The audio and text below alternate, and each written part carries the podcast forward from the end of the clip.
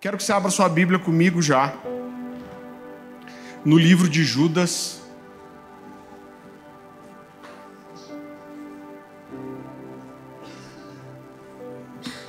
Capítulo 1, único, versículo 3.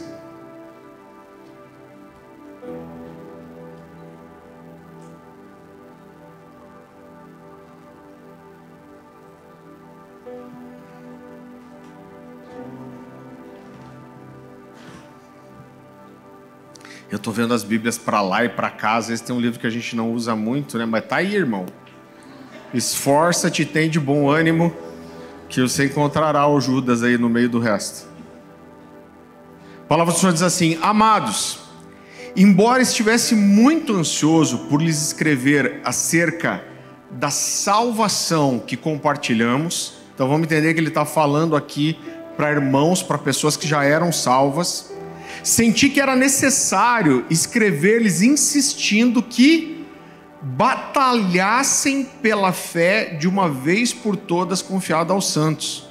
Porque certo, certos homens cuja condenação já estava sentenciada há muito tempo, infiltraram-se dissimuladamente no meio de vocês. Esses são ímpios e transformam a graça de nosso Deus em libertinagem e negam Jesus Cristo, nosso único e soberano Senhor. Embora você já tenham conhecimento de tudo isso, quero lembrar-lhes que o Senhor não libertou um povo do Egito, desculpa, que o Senhor libertou um povo do Egito, mas posteriormente destruiu os que não creram. E quanto aos anjos que não conservaram sua posição de autoridade, mas abandonaram a sua própria morada, ele os tem guardados em trevas, presos com correntes eternas para o juízo do grande dia. Queridos, Judas aqui se identifica como irmão de Tiago, que era o irmão ou meio-irmão de Jesus, que veio a ser o líder da igreja de Jerusalém depois de Pedro. Mateus capítulo 13, versículo 55 vai fazer apresentar ali os irmãos de Jesus e ele fala de um Judas que era irmão de Jesus. E a carta não deixa claro para quem Judas está escrevendo ou direcionando essa carta, mas fica claro que, ela, que ele está falando para a igreja, ele está falando para pessoas crentes. Né? Então ele começa falando da salvação que nós compartilhamos. Inclusive, ele diz: olha, vocês precisam batalhar por essa fé. Então, parece que esses irmãos estavam sendo assediados por falsos mestres, e quando a gente estuda o conteúdo dessa carta aqui, ao que tudo indica, eles estavam sendo influenciados por uma linha do gnosticismo que pregava mais ou menos o seguinte: olha, tudo que é espiritual é bom e tudo que é material é ruim. Essa frase até não parece tão ruim. O problema era a forma que eles aplicavam esse conceito.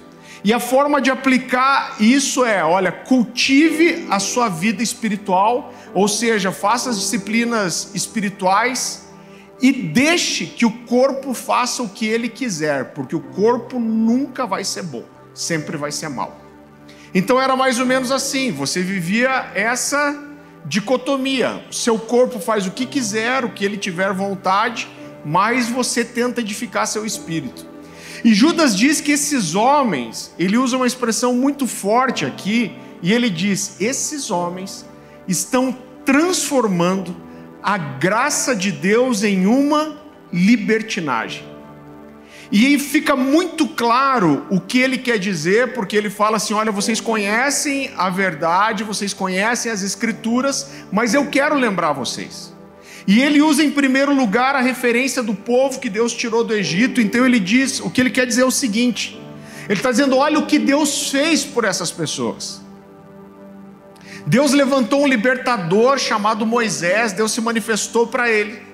Deus derramou dez pragas sobre o Egito para forçar Faraó a liberar o povo. Deus se manifestou de forma sobrenatural para resgatar aquele povo e tirar ele do Egito. Deus abriu o mar vermelho para que os judeus pudessem atravessar o mar. Deus os livrou dos egípcios e quando os egípcios foram atravessar o mar vermelho, ele fechou o mar em cima deles. Deus trouxe provisão para eles, derramando maná do céu no deserto. Deus se manifestou com uma coluna de fogo durante a noite que iluminava e trazia calor no deserto frio, e como uma nuvem de fumaça que fazia sombra e direcionava eles de dia. Agora o que ele está dizendo é o seguinte: Deus fez tudo isso, mas quando esse povo decidiu rejeitá-lo, Deus, mesmo depois de ter feito todas essas coisas, não poupou aqueles que se rebelaram. E na verdade, só dois chegaram na terra prometida, que foram Josué e Caleb. Então ele está dizendo: Deus fez tudo aquilo, mas não os poupou. Depois ele fala: olha, o Senhor também, né? Pegou aqueles anjos que estavam diante dele, que tinham uma morada diante dele, mas esses anjos não foram poupados quando rejeitaram ao Senhor. E ele diz: eles estão acorrentados em trevas, esperando o dia do juízo.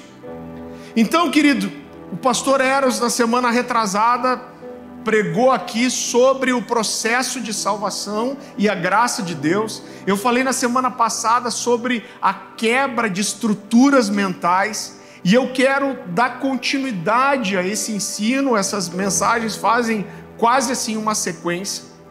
E eu quero compartilhar uma mensagem com vocês que eu chamo de graça manca. Então me preocupa muito a, a forma que uma grande parte da igreja parece estar tratando a graça de Deus né? Como se ao receber a graça de Deus e ser salvo, já não importa mais o que eu faço, se eu peco. Deus não se importa com isso porque tudo é graça. Né? Então eu recebo a graça pela fé e essa é verdade, ninguém está discutindo sobre isso. Agora, o que eu quero mostrar biblicamente para você é que, apesar de a graça ser esse presente, esse favor imerecido, permanecer nessa graça e dar uma resposta a essa graça que Deus oferece para nós, essa é sim a nossa responsabilidade. Existe aqui uma lei de reciprocidade. Então eu recebo a graça de Deus, mas o meu processo de salvação testifica que não só eu recebi essa graça, mas que realmente eu permaneço nela. Algumas pessoas vão para outro extremo, e isso é, é, é, é, muito engraçado, porque quando você fala hoje de santidade e de pecado, a tendência é que as pessoas apontem o dedo para você e te chamem de legalista. Né? Então elas dizem: olha, se você fizer qualquer esforço para receber a graça, ela deixou de ser graça. Se ela é graça, você não pode se esforçar. Mas será que é isso mesmo? Eu quero que você abra comigo em Lucas capítulo 16.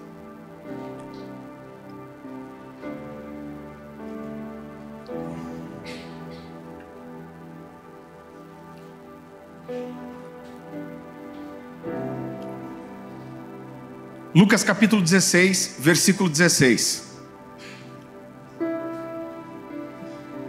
A palavra do Senhor traz uma algo muito interessante aqui. E a palavra do Senhor diz assim: a lei e os profetas vigoraram até João. E desde esse tempo vem sendo anunciado o evangelho do reino de Deus, e todo homem se esforça por entrar nele. Então João Batista aparece trazendo o final de um tempo João Batista aparece como a resposta e o cumprimento de uma profecia de Isaías que fala de uma voz que clamava no deserto e anunciaria a vinda do Messias, abriria o caminho para o Senhor. E a verdade é que João chega pregando uma coisa que está totalmente fora daquilo que a lei trazia. A lei trazia um ritual muito claro, muito específico sobre o sacrifício de um animal que trazia a remissão dos pecados, onde os pecados eram cobertos. E ele chega trazendo algo totalmente diferente. Ele chega anunciando a remissão dos pecados para aqueles que se arrependessem e se batizassem como um sinal do seu arrependimento. Né? Então, aqueles que eram condenados pela lei de Moisés, receberiam agora a remissão dos seus pecados através do arrependimento e do batismo. E Jesus declara isso, ele diz: Olha, a lei e os profetas vigoraram até João, mas desde João vem sendo anunciado o evangelho do reino, e ele diz: E esse reino é tomado por esforço. Então existe um esforço. Eu quero te mostrar isso também nas palavras de Jesus, em Marcos, Evangelho de Marcos, capítulo 8.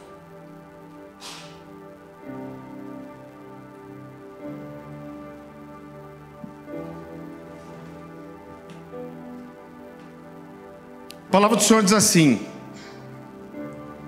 é muito interessante porque Jesus aqui, essa é uma das primeiras vezes que ele juntava uma multidão junto dele, as pessoas estavam sedentas pelo que Jesus tinha, o que Jesus carregava, e eu quero mostrar para você que ele não alivia o ensino para não perder as pessoas. E a palavra do Senhor diz assim, Marcos capítulo 8, versículo 34.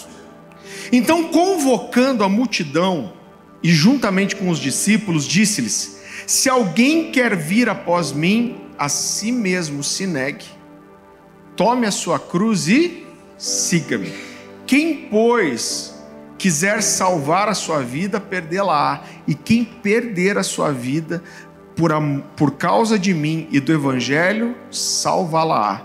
Então a graça se chama graça porque ela é um favor imerecido. Então, independente do que eu faça, independente do quanto eu me esforce, independente do quanto eu possa tentar ser bom, independente do quanto eu possa tentar cumprir o, os mandamentos, nada, nunca, jamais vai nos tornar merecedores da salvação. Independente do quanto a gente se esforce para permanecer nessa graça, nós nunca seremos merecedores da recompensa. É isso que graça significa. Nada que eu possa fazer, por mais que eu me esforce, nada me fará merecedor da salvação, mas mesmo assim eu recebo. E isso é graça.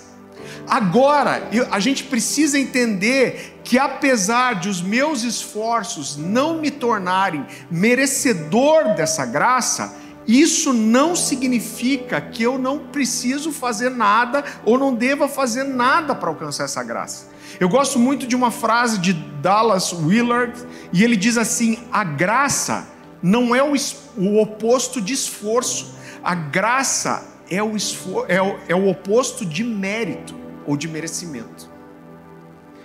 Então, algum tempo atrás, irmão, normalmente eu não falo, eu vou falar hoje. Cadê minha esposa para me olhar torto? Hoje não é tão forte isso, mas eu lembro que, eu acho que há quase uns 20 anos atrás, eu cheguei para um amigo meu que era gerente de uma livraria é, evangélica. E eu falei, cara, o que, que mais vende aqui hoje? E ele falou: olha, o que mais vende, sem dúvida nenhuma, nesse momento está fácil. Ele falou: é esse livro aqui. E ele tirou um livro chamado Evangelho Maltrapilho, do Brennan Manning. E, e eu falei: então eu quero ler, eu quero saber o que está pegando no coração das pessoas, que que as, pelo que as pessoas estão sedentas. E, irmão, quando eu li esse livro, eu quero te dizer que o Brennan Manning ele escreve muito bem. E eu chorei lendo o livro dele. E ele fala coisas profundas, ele fala muitas verdades. Mas quando você termina de ler esse livro, a impressão que dá é que você pode fazer o que você quiser da sua vida e a única coisa que importa é você acreditar que Deus te ama. Tá, mas se eu tiver mergulhado no pecado, Deus te ama. Mas se eu rejeitar e continuar escolhendo o pecado, não, Deus te ama. Você tem que saber que Deus te ama. E eu lembro que eu li esse livro, eu cheguei para esse meu amigo e falei, cara, esse cara escreve muito bem, ele fala muitas verdades. Eu falei, mas eu tenho uma opinião sobre isso. Eu falei, eu acredito que essa mensagem aqui vai inundar as igrejas nos próximos anos. Porque esse cara fala uma coisa que as pessoas querem ouvir, que é só o amor de Deus e isso não exige nada de mim. Então não importa o que eu faço. O que importa, Deus só quer uma coisa de mim, que eu confie no amor dele. E muito interessante, eu não sei, eu imagino que esse vídeo é, deva existir na, na internet ainda. Eu comecei a pesquisar um pouco sobre esse homem, ele faleceu já.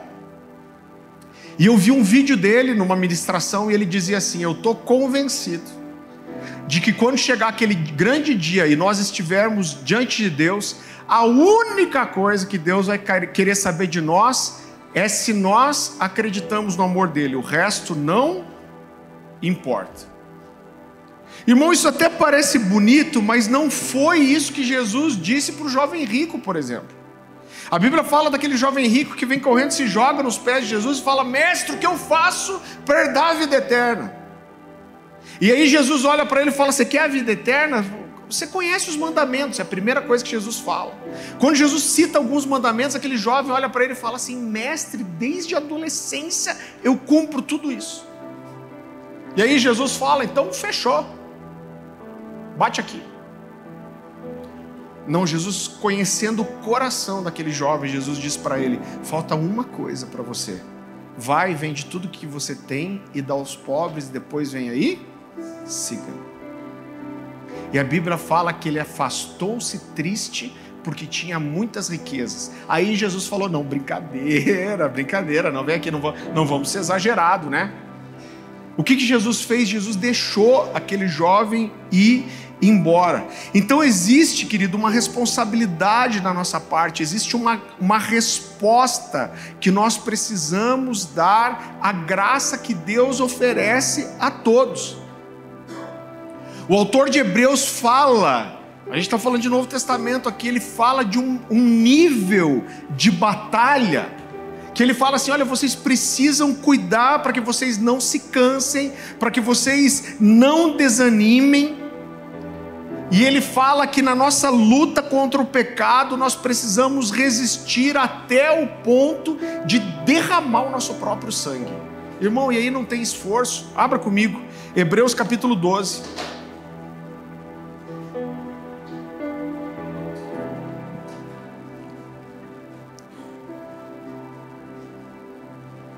Versículo 1.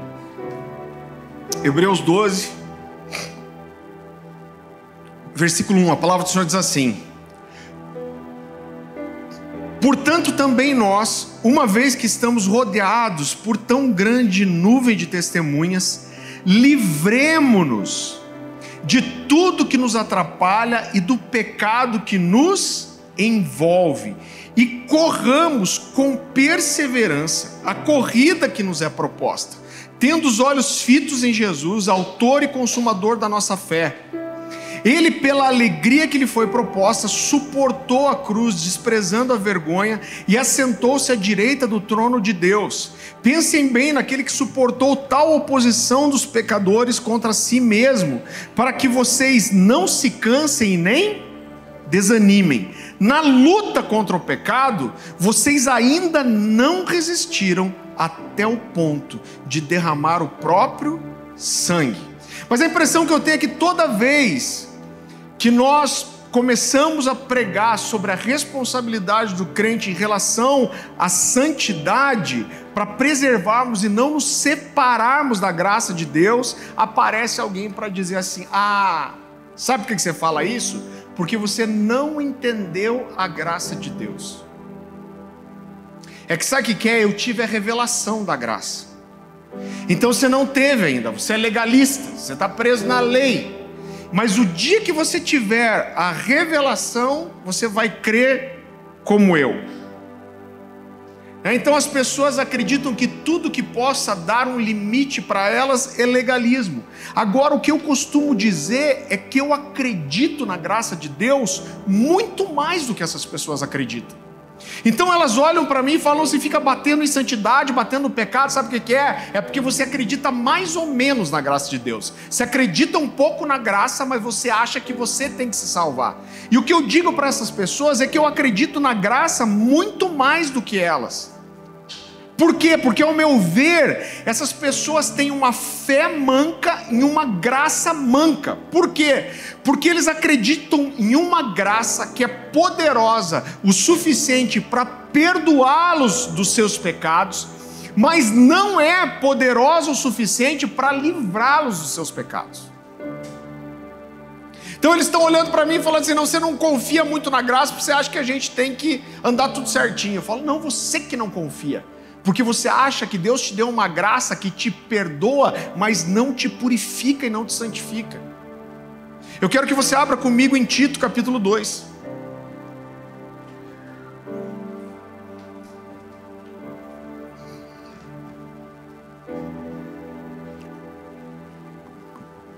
Tito capítulo 2, versículo 11.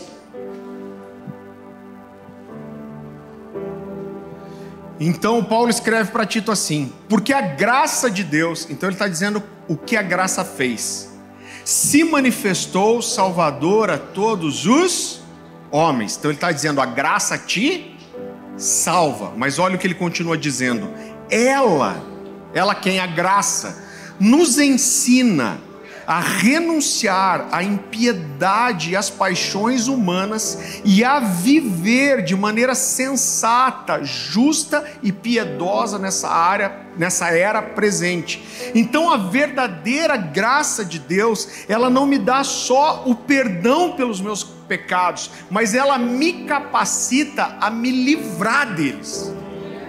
Você está me entendendo? A mesma graça que me perdoa, ela me santifica, ela me capacita a crescer em santidade. A gente precisa entender que, o per... que a graça de Deus, o perdão de Deus, ele não é o fim, querido, mas ele é só o início de um processo de santificação. Agora, você precisa entender que se a graça que você está vivendo te faz se sentir relaxado em relação ao seu pecado, mas não opera, não conduz você à santidade, essa não é a graça verdadeira. Eu não tenho medo nenhum de te dizer isso. Uma graça que te deixa confortável, relaxado, confiante em relação ao seu pecado, ela não é graça, ela é libertinagem. Agora, olha que interessante. As pessoas costumam. Um dia eu estava atendendo um rapaz mergulhado no pecado, conhecia a verdade assim, cresceu na igreja, filho de pastor. E, mano, vivendo uma vida de ímpio. E na conversa com ele, tentando conduzir ele ao arrependimento, ele falou assim: Pastor, eu sou como Paulo. Porque aquilo que eu quero, eu não faço. E aquilo que eu não quero, isso eu faço. Sou como Paulo. Falei, isso é bom pra caramba. Escolheu o facinho. Queridos, em Romanos 6 a 8, presta atenção no que eu vou te falar, vou te mostrar uma coisa que você nunca mais vai esquecer.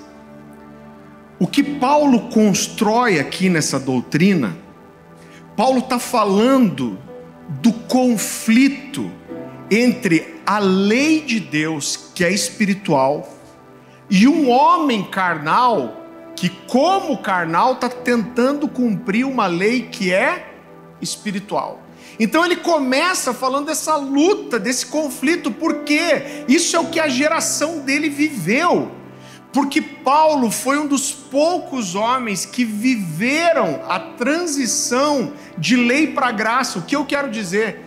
Esse homem nasceu, cresceu e aprendeu as Escrituras, enquanto ainda o que imperava e valia era a lei de Moisés. Mas durante a sua vida, Jesus vem, morre pelos nossos pecados e o tempo da graça continua. Então o que Paulo está tá, tá falando, ele está construindo essa diferença em relação ao tempo da lei e o tempo da graça. Eu quero que você abra comigo, eu vou te mostrar uma coisa que você nunca mais vai esquecer. Vá comigo primeiro para Romanos 6, capítulo 6, versículo 1. Deixa sua Bíblia aberta ou ligada, porque a gente vai ler vários textos. Então, Paulo começa aqui falando da nossa posição diante do pecado por aqueles que receberam a graça. Então, ele diz assim: Que diremos, pois? Permaneceremos no pecado para que a graça seja mais abundante? Então ele diz: de modo nenhum.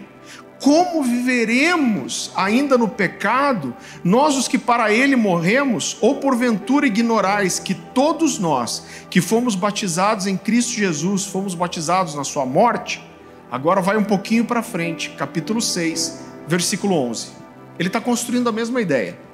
Assim também vós considerai-vos mortos para o pecado, mas vivos para Deus em Cristo Jesus. Ele está falando aqui nesses textos a realidade da graça. Depois ele vai voltar para o tempo da lei e vai fazer um comparativo de volta com a graça de Deus. Então, voltando, ele diz assim: Assim também vós considerai-vos mortos para o pecado, mas vivos para Deus em Cristo Jesus.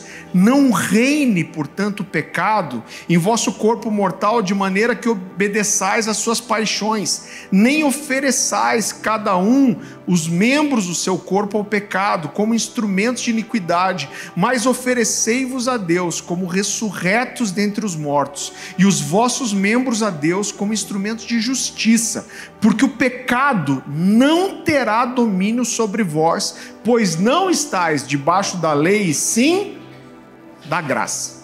Agora entenda o seguinte: depois disso, Paulo começa a falar da diferença. Ele vai fazer uma comparação contra, e contraste. Ele vai falar da diferença da condição de quem estava debaixo da lei e passou a estar debaixo da graça. Irmão, esse texto é muito precioso. Mas se a gente não entende esses três capítulos juntos, e você não faz a separação para entender quando ele está falando de graça, depois ele tá, começa agora a falar de lei, e depois vai falar de graça, você acaba fazendo uma confusão gigantesca. Então vá comigo para capítulo 6, versículo 15. Ele diz assim: E daí? Havemos de pecar porque não estamos debaixo da lei, sim da graça? De modo nenhum. Não sabeis que daquele a quem vos ofereceis como servos para a obediência, desse mesmo a quem obedeceis sois servos, seja do pecado para a morte ou da obediência para a justiça? Então Paulo diz que nós somos servos daquilo que nós obedecemos. Ou seremos servos do pecado para a morte, ou da obediência para a justiça. E no capítulo 7, Paulo vai começar a construir o entendimento de qual era não só a função da lei, por que a lei veio, mas qual era a condição do homem ao estar debaixo dessa lei. Então vai comigo para o capítulo 7. A minha recomendação é que depois você leia todos esses textos em casa. Capítulo 7, versículo 7. Ele diz assim: Que diremos, pois? É a lei pecado? De modo nenhum. Mas eu não teria conhecido o pecado senão por intermédio da lei. Pois não teria eu conhecido a cobiça se a lei não dissesse não cobiçarás. Então Paulo está falando aqui de qual era o objetivo da lei. E o objetivo da lei é que eu conhecesse o que é bom e o que é mal, o que agrada a Deus e o que desagrada, o que é justiça e o que é pecado. O problema é que muitas vezes, então Paulo está dizendo aqui, ó, por causa da lei, eu fiquei sabendo, eu recebi o entendimento de que eu era um pecador. Agora, muitas vezes as pessoas tentam colocar a lei como se ela fosse a criadora do pecado. Agora eu quero te dizer, irmão, que o pecado já existia antes da lei.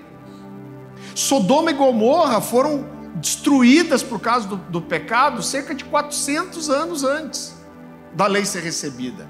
Então, independente do meu conhecimento ou não da lei, o pecado nunca deixou de ser pecado. Vá comigo um pouquinho para frente, capítulo 7, versículo 12. Ele diz assim: Por conseguinte, e as pessoas tratam a lei como se a lei fosse má. Olha o que ele diz aqui. Por conseguinte, a lei é santa e o mandamento é santo, justo e bom. Acaso o bom se tornou em morte? De modo nenhum. Pelo contrário, o pecado, para revelar-se como pecado por meio de uma coisa boa, ele está dizendo por meio da lei, causou-me a morte, a fim de que pelo mandamento se mostrasse sobre maneira maligno. Porque bem sabemos que a lei é espiritual, eu todavia sou carnal, vendido à escravidão do pecado. Então ele está dizendo: olha, a lei é santa, o mandamento é santo, justo e bom. Então a lei manifesta o coração de um Deus que é santo. Mas a lei, apesar de ter me revelado que eu sou pecador e que a consequência do pecado é a morte, o versículo 14 é chave aqui, e aqui algumas pessoas acabam fazendo uma confusão bem grande. Tentam legitimar o pecado em cima disso, como eu disse. E no versículo 14 ele diz assim: Porque bem sabemos que a lei espiritual, eu todavia sou carnal, vendido à escravidão do pecado. Então tem gente que vai fazer, querido, exatamente a mesma conta que aquelas pessoas que estavam tentando introduzir o gnosticismo no meio daqueles irmãos para quem Judas prega, estão dizendo mais ou menos a mesma coisa. Eu sou santo porque Deus me santificou, a graça me tocou, eu tenho que buscar a Deus. Mas quer saber, o meu corpo vai ser pecador para sempre. Então, nos versículos que se seguem, Paulo começa a descrever a condição de um homem que está debaixo da lei e não da graça. Como eu disse, Paulo foi um dos poucos homens que viveu essa transição.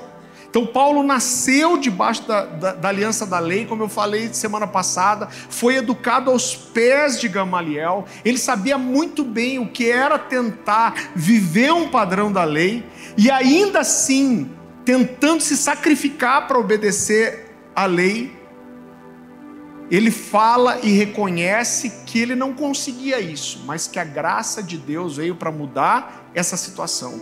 Então, no capítulo, no versículo 14, ele está falando de alguém que no tempo da lei reconhecia que a lei era boa, mas que mesmo assim não conseguia obedecê-la. Então, vá comigo, a gente vai ler do 14 ao 18. Vou ler de volta. Porque bem sabemos que a lei espiritual, todavia sou carnal, vendido à escravidão do pecado. Porque nem mesmo compreendo o meu próprio modo de agir. Pois eu não faço o que prefiro, e sim o que detesto. Ora, se faço o que não quero, consinto com a lei que é boa. Nesse caso, quem faz isso já não sou mais eu, mas o pecado que habita em mim. Parece bem fácil esse caminho, né? Porque eu sei que em mim, isso é, na minha carne, não habita bem nenhum, pois o querer o bem está em mim, mas não o efeituá-lo.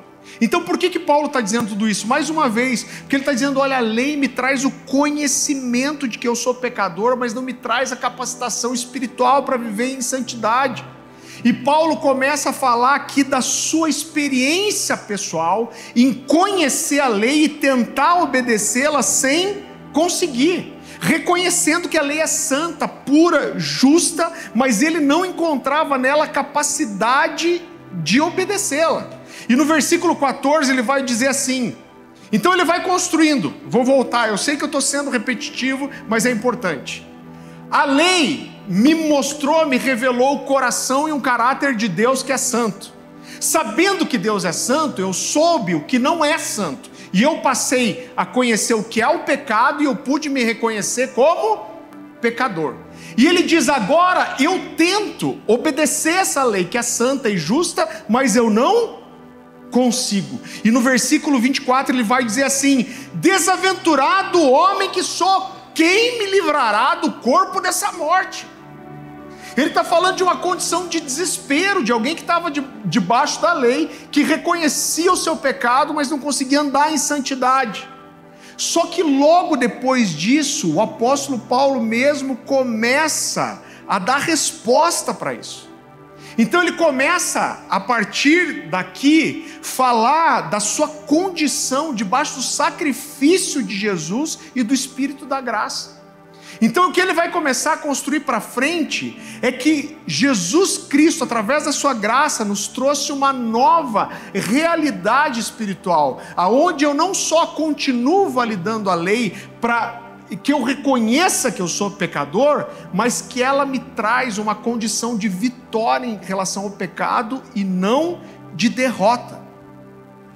Então Paulo não tentou é, é, se justificar ou encontrar santidade pela lei, mas ele fala, ele está gritando: quem me livrará do corpo dessa morte? E aí ele vai dizer: mas graças a Deus, por nosso Senhor Jesus Cristo, porque aquilo que era impossível para a lei se tornou possível para a graça. O que, que era impossível, irmão?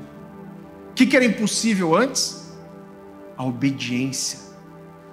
Então ele diz: aquilo que era impossível para a lei se tornou possível pela graça. É o que ele vai construir agora. Capítulo 8, versículo 1. Agora, pois, já nenhuma condenação há para os que estão em Cristo Jesus, porque a lei do Espírito da vida em Cristo Jesus te livrou da lei do pecado e da morte.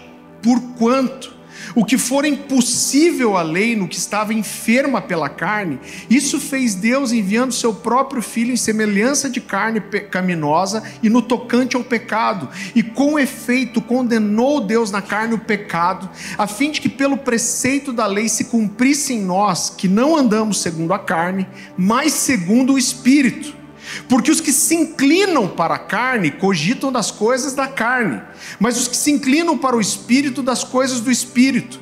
Porque o pendor da carne dá para a carne, mas o do espírito para a vida e paz. Por isso o pendor da carne é inimizade contra Deus, pois não está sujeito à lei de Deus, nem mesmo pode estar. Porquanto os que não estão na carne, os que estão na carne não podem agradar a Deus. Vós, porém, não estais na carne, mas no espírito. Se de fato o espírito de Deus habita em vós. E se alguém não tem o espírito de Cristo, esse tal não é dele. Se, porém, Cristo está em vós, o corpo, na verdade, está morto por causa do pecado, mas o espírito é vida, por causa da justiça. Se habita em vós o espírito daquele que ressuscitou a Jesus dentre os mortos, esse mesmo que ressuscitou a Jesus dentre os mortos, vivificará também o vosso corpo mortal, por meio do seu espírito, que em vós habita. Assim, pois, irmãos, somos devedores, não à carne, como se constrangidos a viver segundo a carne, porque se vivermos segundo a carne, caminhais para a morte, mas se pelo Espírito mortificardes os efeitos do, do corpo, certamente vivereis. Então a verdadeira graça, ela não oferece só o perdão dos nossos pecados, mas ela nos oferece, nos capacita um caminho de santidade, irmão.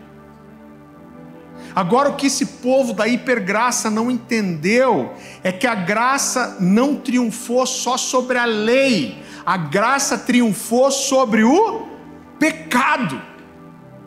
A graça, por um lado, nos traz essa capacitação espiritual para que a gente não seja escravo do pecado e nos leva à santidade.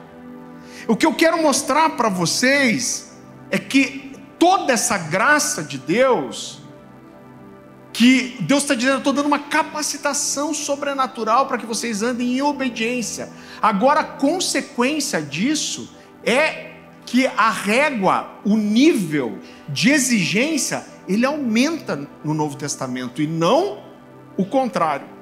Eu quero que você abra comigo em 1 Coríntios, capítulo 4.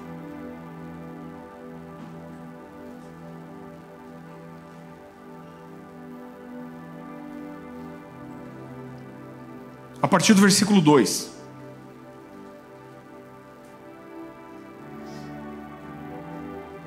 A palavra do Senhor diz assim: Ora, Além disso, o que se requer dos dispenseiros é que cada um deles seja encontrado fiel. Todavia, a mim muito pouco se me dá a ser julgado por vós ou por tribunal humano, nem eu tampouco julgo a mim mesmo. Porque de nada me arguia a consciência, contudo, nem por isso me dou por justificado. Paulo está dizendo: olha, eu, eu, eu, eu, não existe nada na minha consciência que me acuse, mas mesmo assim eu não me dou por justificado, pois quem me julga é o Senhor. Portanto, nada julgueis antes do tempo, até que venha o Senhor, o qual não somente trará à plena luz as coisas ocultas às trevas, mas também manifestará os desígnios dos corações, e então cada um receberá o seu louvor da parte de Deus. Então, querido, o que Deus faz é elevar o nível. Quando a gente olha para o Antigo Testamento, existia um processo, para um ritual para se perdoar o pecado. Agora, o pecado efetivo era julgado, mas as motivações não eram. Eu quero que você vá comigo para 1 Coríntios.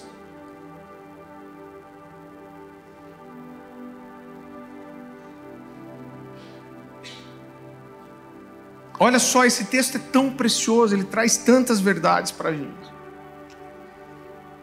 Eu lembro que uma vez eu estava conversando com uma pessoa, a gente já vai ler o texto, ah, deixa aberto em 1 Coríntios 10, falando sobre a importância da santidade, a graça e o conforto que ele tinha para ele mesmo, que ele dizia para ele mesmo, era o seguinte: eu estou com a minha consciência limpa, porque Deus sabe o quanto eu me esforço para andar em santidade, mas eu não consigo. Deus é minha testemunha. Ele sabe que eu tento, mas eu não consigo. Irmão, quando você lê esse texto, você vai ver que isso não existe. 1 Coríntios capítulo 10, versículo 12. Aquele, pois, que pensa estar em pé, veja que não caia não vos sobreveio tentação que não fosse, o que que diz aí? Humana, mas Deus é fiel e não permitirá que sejais tentados além das vossas forças. Pelo contrário, juntamente com a tentação vos proverá livramento, de forma que a possais suportar. Então, olha só, muitas vezes as pessoas tratam, querido, a tentação como se fosse uma coisa sobrenatural. O diabo é astuto. O diabo fez uma armadilha, o diabo me cercou. Eu pequei, mas isso é obra do diabo. Então é como se a tentação fosse um, movimento e uma obra do diabo só. Agora, o que esse texto está dizendo aqui, e como se o poder para se livrar dessa tentação fosse natural. Então é mais ou menos assim: o diabo, o mundo espiritual, tudo quanto é capeta, satanás, demônio, cramunhão dos infernos vieram para me fazer pecar. E eu não tive força humana para resistir a isso. Como se a tentação fosse é, sobrenatural, mas a minha, meu desejo de santidade somente natural. O que esse texto mostra para nós é que é exatamente o contrário. O Senhor está dizendo assim: não sobreveio tentação sobre você que não fosse humana, mas pelo contrário, quando Deus permite que a tentação venha, o que, que o texto diz ali? Juntamente com a tentação, vos livrará, vos proverá livramento de forma que possais suportar. Então a tentação é humana, mas o livramento é sobrenatural. Você está entendendo isso?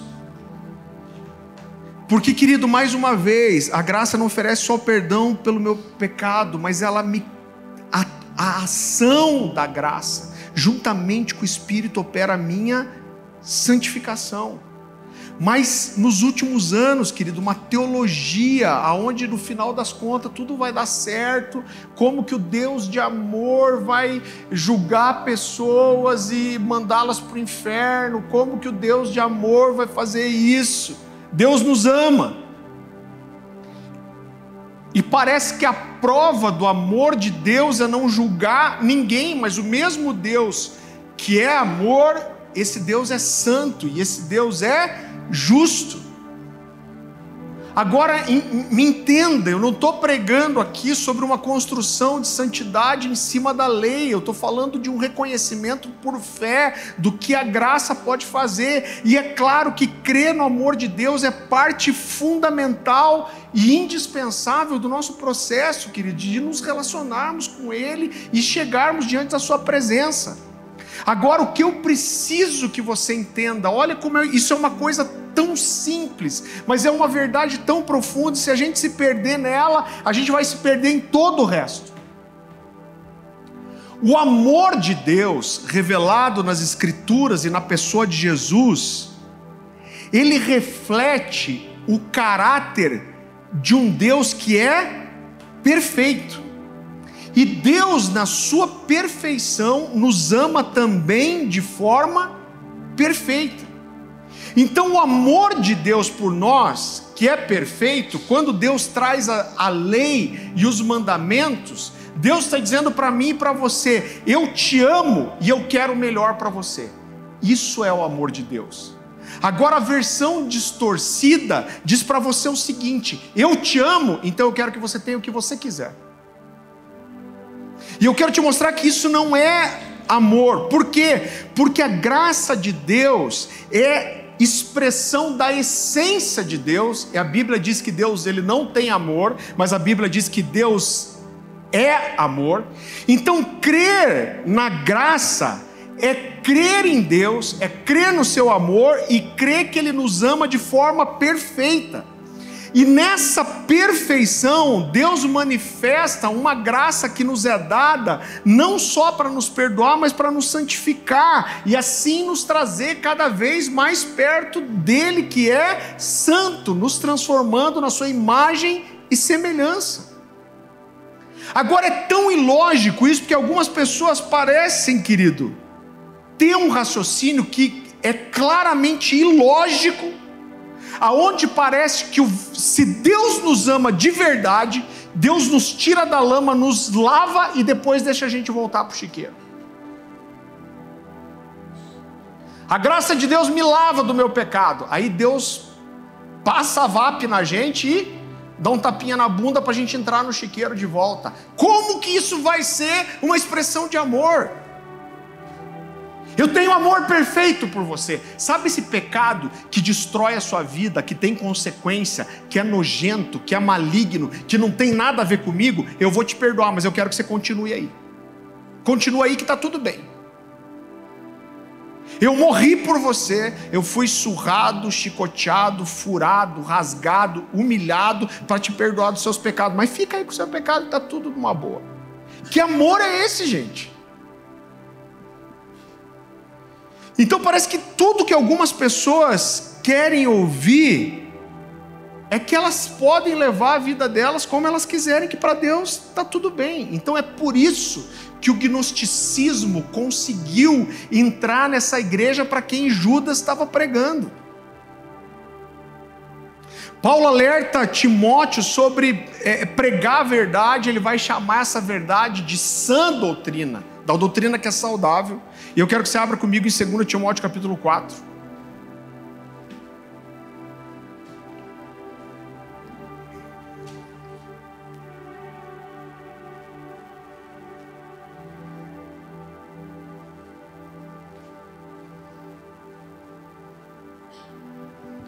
A palavra do Senhor diz assim, 2 Timóteo capítulo 4, versículo 1: Conjuro-te perante Deus e Cristo Jesus então, olha só, Paulo está vindo fazendo uma construção para Timóteo sobre, se você voltar, você vai ver que o que Paulo está falando para Timóteo é sobre todos os riscos aos quais a igreja estava passando. Ele diz daqueles que se infiltram, que tentam distorcer a verdadeira doutrina. E chega nesse momento, ele faz uma pausa na, na sua carta, ele diz: Eu te conjuro perante Deus e Jesus Cristo.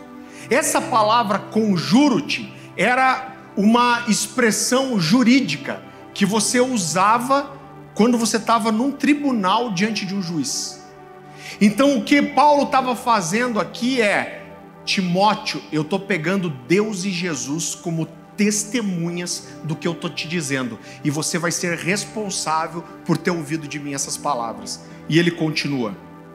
Conjuro-te perante Deus e Cristo Jesus que há de julgar vivos e mortos. Ele está falando justamente de julgamento pela sua manifestação e pelo seu reino. Pregue a palavra. Insta, quer seja oportuno, quer não, corrija, repreende, exorta com toda longanimidade e doutrina, pois haverá o tempo em que não suportarão a sã doutrina, pelo contrário, cercar-se-ão de mestres segundo as suas próprias cobiças, como que sentindo coceira nos ouvidos, e se recusarão a dar ouvidos à verdade, entregando-se a fábulas. Então ele está dizendo o que acontece nos nossos dias. Ele vai dizer as pessoas vão procurar mestres que digam para elas só o que elas querem ouvir.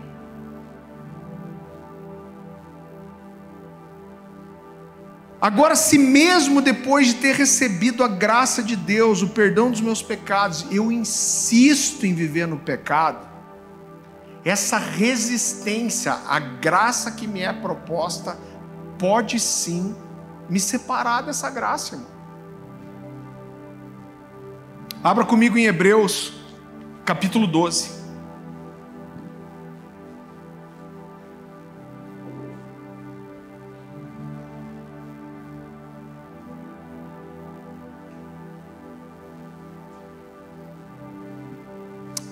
A partir do versículo 14. palavra do Senhor diz assim: segui a paz com todos e a santificação, sem a qual ninguém verá o Senhor atentando diligentemente, porque ninguém seja faltoso, separando-se da graça de Deus, nem haja alguma raiz de amargura que brotando vos perturbe, e por meio dela muitos sejam contaminados, nem haja algum impuro ou profano, como foi Esaú, o qual, por, por um repasto, vendeu o seu direito de progenitura. Ele tinha uma. O que ele está querendo dizer aqui é que esse é que Esaú tinha uma posição especial como primogênito, mas ele abriu mão disso por causa das suas escolhas e sofreu as consequências. É isso que ele está construindo aqui. Pois sabeis também que posteriormente, querendo herdar a bênção, foi rejeitado, pois não achou lugar de arrependimento, embora com lágrimas o tivesse buscado. Então ele está falando, querido, claramente de alguém que tinha uma herança, que era um primogênito, mas que pelas suas escolhas erradas se afastou da sua herança, se afastou daquilo que tinha, e embora ele tivesse buscado com lágrimas, ele não encontrou um lugar de arrependimento. Eu vi o pastor Francisco contando uma história uma vez. Alguém me disse que isso era só uma história. Mas ele falou para mim: não, eu, eu, eu conheci essa pessoa. Ele falou para mim: olha, eu conheci um homem que foi convidado para pregar numa igreja. E era uma reunião com muitos jovens. E ele contou uma história. Ele falou: olha eu tinha um filho perto de 20 anos. E eu e meu filho sempre gostamos de pescar. Eu estou só reproduzindo da forma que eu recebi dele. E esse homem falou: a gente preparou o carro, preparou o barco com toda a alegria e animação que uma pescaria envolve. Para quem gosta de pescar, sabe disso. Ele falou: meu, meu filho levou um amigo que ele estava evangelizando naquele dia. E a gente juntou todas as coisas, colocou na caminhonete, juntou o barco e a gente foi para a beira de um, de, um, rio. Ele falou: a gente saiu para começar a pescar e, sem perceber, eles pegaram uma corrente de água mais forte e o barco começou a pegar uma velocidade e esse barco sofreu um solavanco e aqueles dois garotos caíram na água. E quando ele tinha uma corda no barco, e a, o primeiro impulso foi pegar a corda e jogar para eles. Mas tinha uma corda no barco. E ele viu que os dois começaram a se afastar por causa da força das águas. E ele ficou, meu Deus, eu não vou conseguir salvar os dois.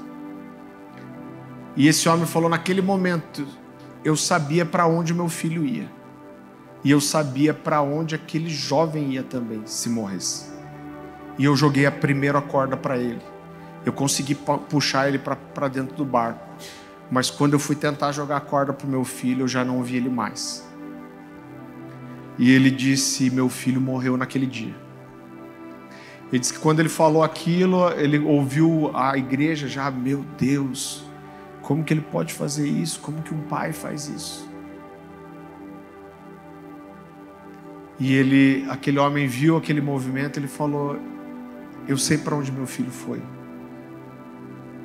E eu sei para onde aquele jovem ia. Só que aquele jovem hoje é o pastor de vocês aqui da igreja. Agora, quando eu olho para isso, querido, eu demorei tanto para entender, eu, eu, eu olhava para João 3,16, quando Jesus tentando revelar o amor do Pai, ele fala assim: ó, Deus amou o mundo de tal maneira que deu o seu único filho para que todo aquele que nele crê não pereça, mas tenha vida eterna.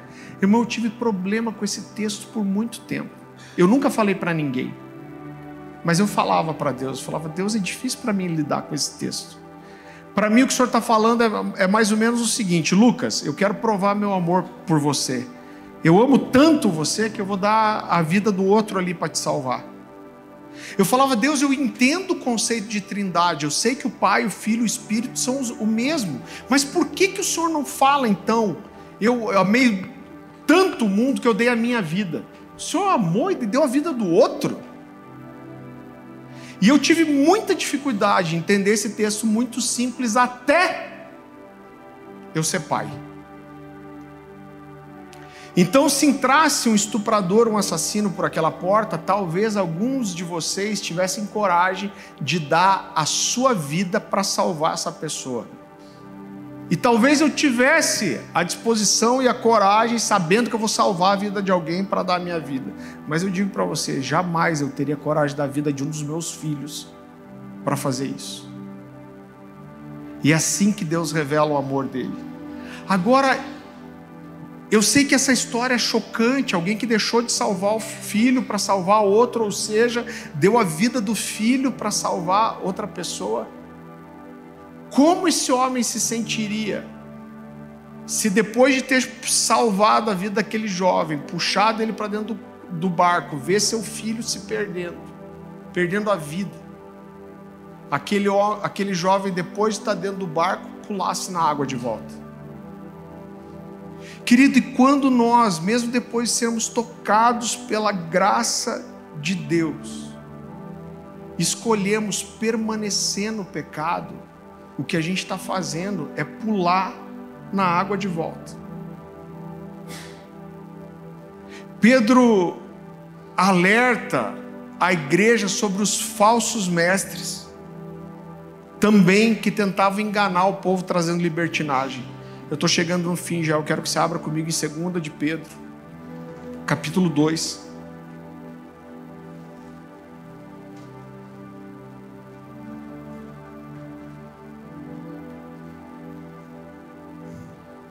Versículo 17, 2 Pedro 2,17. A palavra do Senhor diz assim: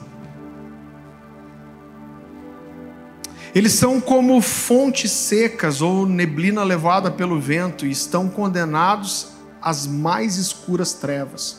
Com palavras vazias, proclamam a sua grandeza imaginária e apelam para desejos carnais, distorcidos, a fim de atrair de volta ao pecado aqueles que mal escaparam de uma vida enganosa. Prometem liberdade, mas eles próprios são escravos da corrupção, pois cada um é escravo daquilo que o controla. E quando alguém escapa da maldade do mundo ao conhecer nosso Senhor e Salvador Jesus, Jesus Cristo, mas depois se deixa emaranhar e se escravizar novamente pelo pecado, está pior do que antes. Teria sido melhor nunca haver conhecido o caminho da justiça do que conhecendo, rejeitar a ordem recebida para viver de modo santo.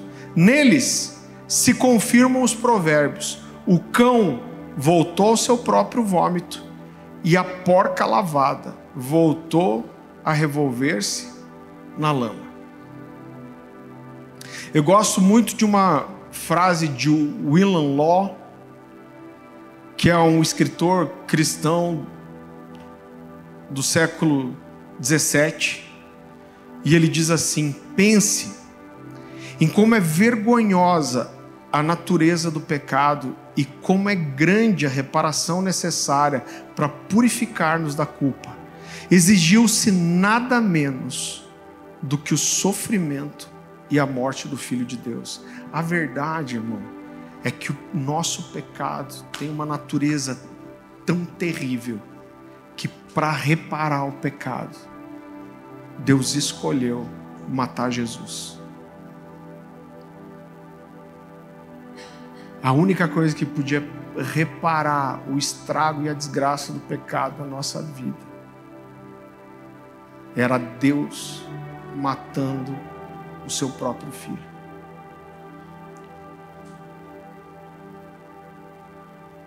Vocês sabem, a gente tem pregado isso aqui há dois anos, mas eu acredito tanto que existe um tempo de, de graça, de favor e de glória de Deus se aproximando da gente.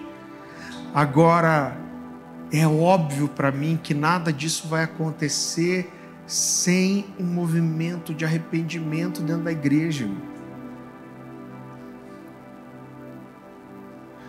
O Mike Shea falou algo nesse final de semana, ele não usou exatamente essa expressão, mas quando algumas pessoas começam a falar que ah, o arrependimento, não, esse juízo aí não é para o Novo Testamento, a primeira coisa que eu penso, eu falo, vocês não viram Ananias e Safira? Que foram fulminados pelo poder de Deus, porque tentaram mentir, passar a imagem de, de uma santidade que eles não viviam. Agora, o que eu percebo, querido, é que quando o nível de glória aumenta, o nível de juízo também aumenta.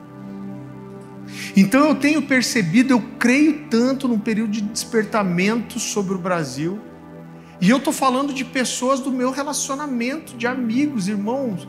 Nos últimos meses a gente tem atendido tantas situações, inclusive de famílias, homens e mulheres de Deus, aonde o pecado está aparecendo, está saindo é, é, é, é, debaixo dos tapetes para ser tratado. Isso ainda não é juízo, isso é graça. Isso é graça, isso é, isso é amor de Deus. Agora, quando se rejeita isso, quando o nível de glória aumenta, o nível de juízo também aumenta. Por isso, Ananias e Safira foram julgados daquela forma. Agora, eu acho que eu, nunca se houve tanto pecado dentro da igreja como hoje. Eu olho para trás e eu vejo que sempre houve pecado dentro da igreja, querido, desde a igreja primitiva, mas as pessoas estavam dentro da igreja mergulhadas em pecado e tentando esconder isso e parecer santas. Mas a gente tem vivido um tempo em que as pessoas estão dentro da igreja mergulhadas no pecado e elas querem defender que estão certas. Essas são pessoas que nunca vão entrar num lugar de arrependimento e sem arrependimento é o que aconteceu com Isaú. Sem arrependimento não existe graça e restauração, irmão. Só que o que Jesus está fazendo é: eu vou aumentar meu nível de glória, e eu estou te dando tempo. Quando a Bíblia fala de, de Jezabel, e o Senhor fala para as igrejas da Ásia, eu não lembro qual das igrejas que é exatamente, te atira o Senhor Jesus fala assim para João: Eu dei-lhe tempo para que se arrependesse. Ele diz: Mas porque ela não se arrependeu do seu pecado, agora eu vou colocá-la de cama, eu vou matar seus filhos e eu vou trazer grande sofrimento para aqueles que pecaram com ela. Puxe, é que Jesus estava meio esquecido, ele não lembrava que era o tempo da graça já.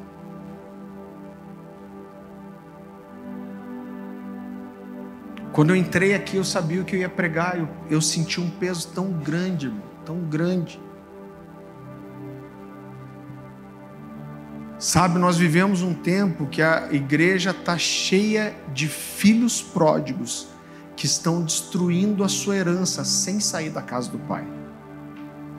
O filho pródigo pediu a herança e saiu para destruí-la.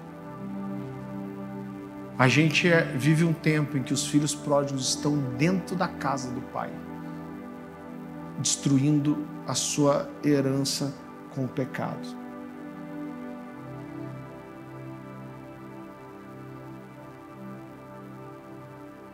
A verdade é que os mandamentos falam do amor de Deus por nós. Eles não são. Por muito tempo eu olhei isso, Deus é tão bom comigo, Deus me ama, Ele me prospera, Ele morreu por mim. Então é justo que eu cumpra as exigências que agradam Ele.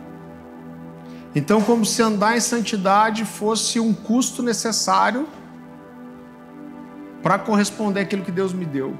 Eu demorei para entender que os mandamentos falam do amor de Deus por mim. Deus está dizendo: Eu estou ensinando você a como viver bem, ser feliz, ser abençoado. Então, na verdade, os mandamentos falam desse amor de Deus por nós, mas a nossa obediência fala do nosso amor por Ele. Então, entenda que é um tempo, irmão, de graça, de mudança. Sabe, as pessoas estão. Eu vou falar de uma coisa que é uma das mais comuns, não é para você levantar a mão. Mas a gente está cheio de gente mergulhada em pornografia dentro da igreja. Mergulhada em pornografia, escondendo a família, da esposa, da mãe. Mas a gente vem aqui tentando viver uma vida de crente. A graça. Eu falo, você não conhece a graça. Sabe por quê? Porque a graça te santifica. Ela é esse poder sobrenatural de Deus para nos fazer cumprir e nos alinharmos com o coração de um Deus que é santo e justo.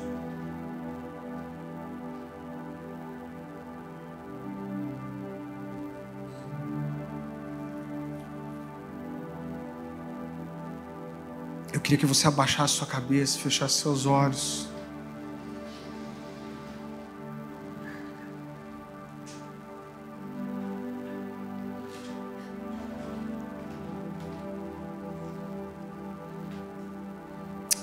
Em nome de Jesus, eu quero proclamar libertação sobre a sua vida. Libertação daquilo que te escraviza, que te prende, que rouba você.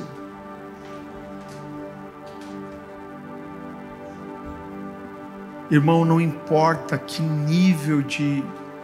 A grande verdade é que quanto mais a gente se aproxima de Deus, mais nós reconhecemos que somos pecadores e mais nós reconhecemos que a gente precisa ser transformado pelo caráter e o Espírito do Senhor.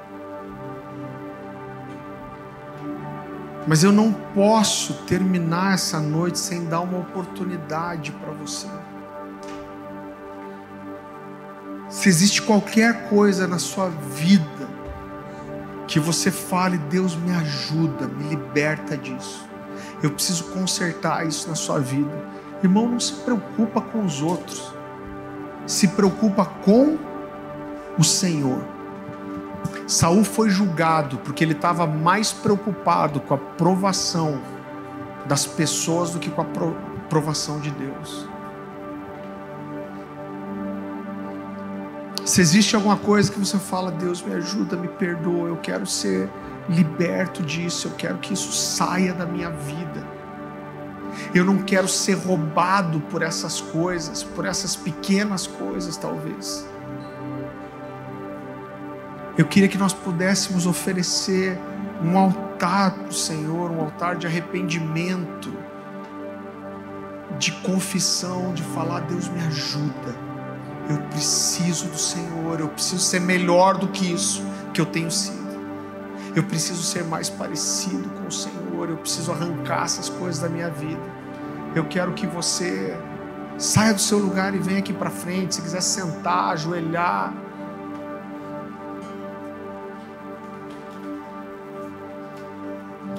que nós possamos oferecer um altar de, de arrependimento, de, de lágrimas. Eu sinto um peso aqui, não é um peso de, de juízo, é um peso de graça, de misericórdia, de convencimento do pecado.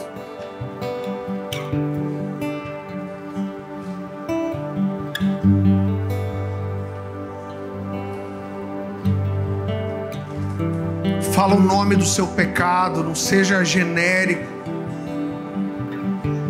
Todo mundo que quiser vir para cá pode vir, a gente vai mexer as cadeiras se precisar, a gente vai bagunçar o que precisar. Senhor, meu Deus, é o teu espírito que nos convence do pecado e nos conduz ao arrependimento, Senhor.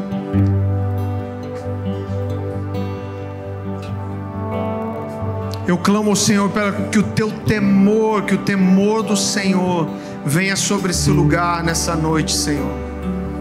Que o temor do Senhor venha sobre esse lugar, Senhor. Que aqueles que se esqueceram, que perderam o temor do Senhor, pega eles agora, Jesus.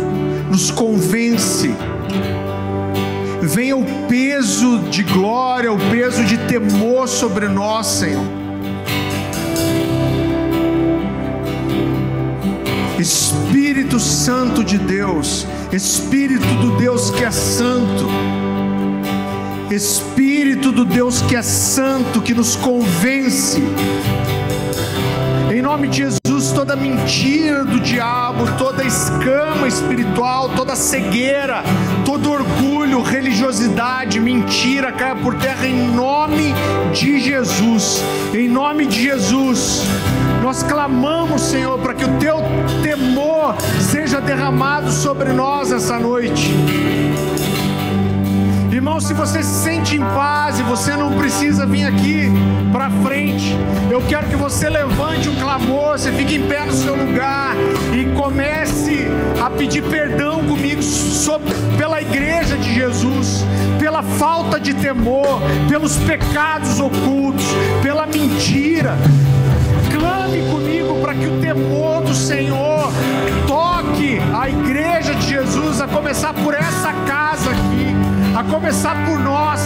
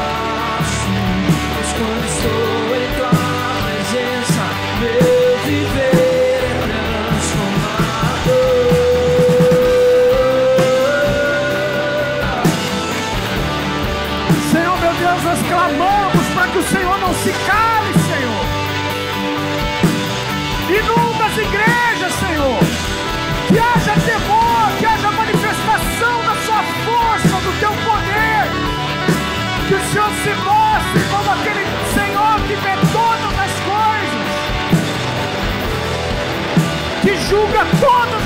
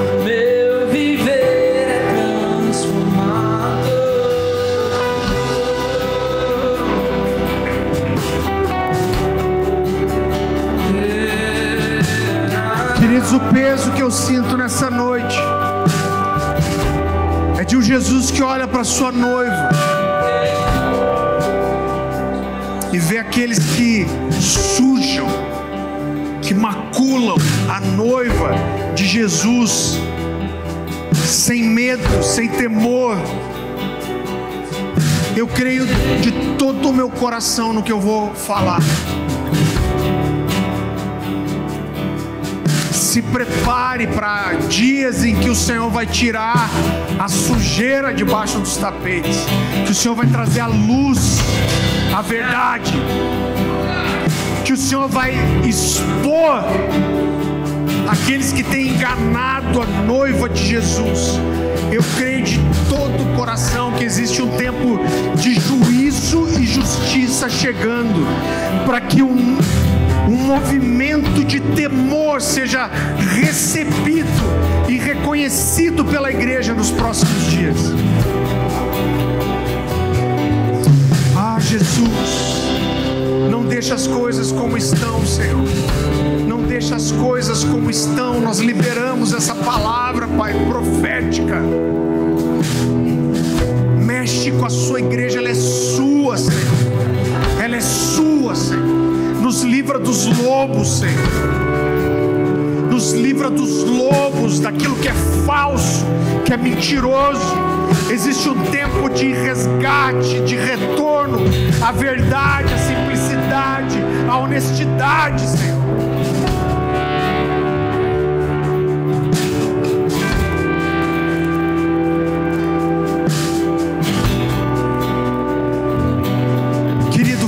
Quando você voltar para sua casa, volte com essas palavras no seu coração. Deixa o Senhor te ministrar nesses dias. O Senhor está trazendo essa palavra para a gente porque Ele nos ama. Hoje não é um dia de juízo, hoje é um dia de graça e favor. O Senhor está te dizendo: eu te dou a chance de você consertar, de você resolver.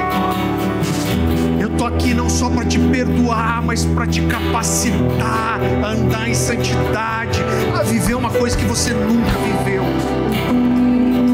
Você recebe essa palavra? Senhor Jesus, nós te agradecemos por essa noite, Senhor. Nós te agradecemos pelo teu amor, Senhor. Que o seu amor esteja sobre nós, Senhor. Graça maravilhosa, completa do Senhor Jesus se renove a cada dia nas nossas vidas. Espírito Santo, que a intimidade contigo seja íntima, profunda, genuína leva para as nossas casas em paz, segurança. Continua, Senhor Deus, ministrando ao nosso coração e nos preparando para aquilo que o Senhor quer fazer nesses dias.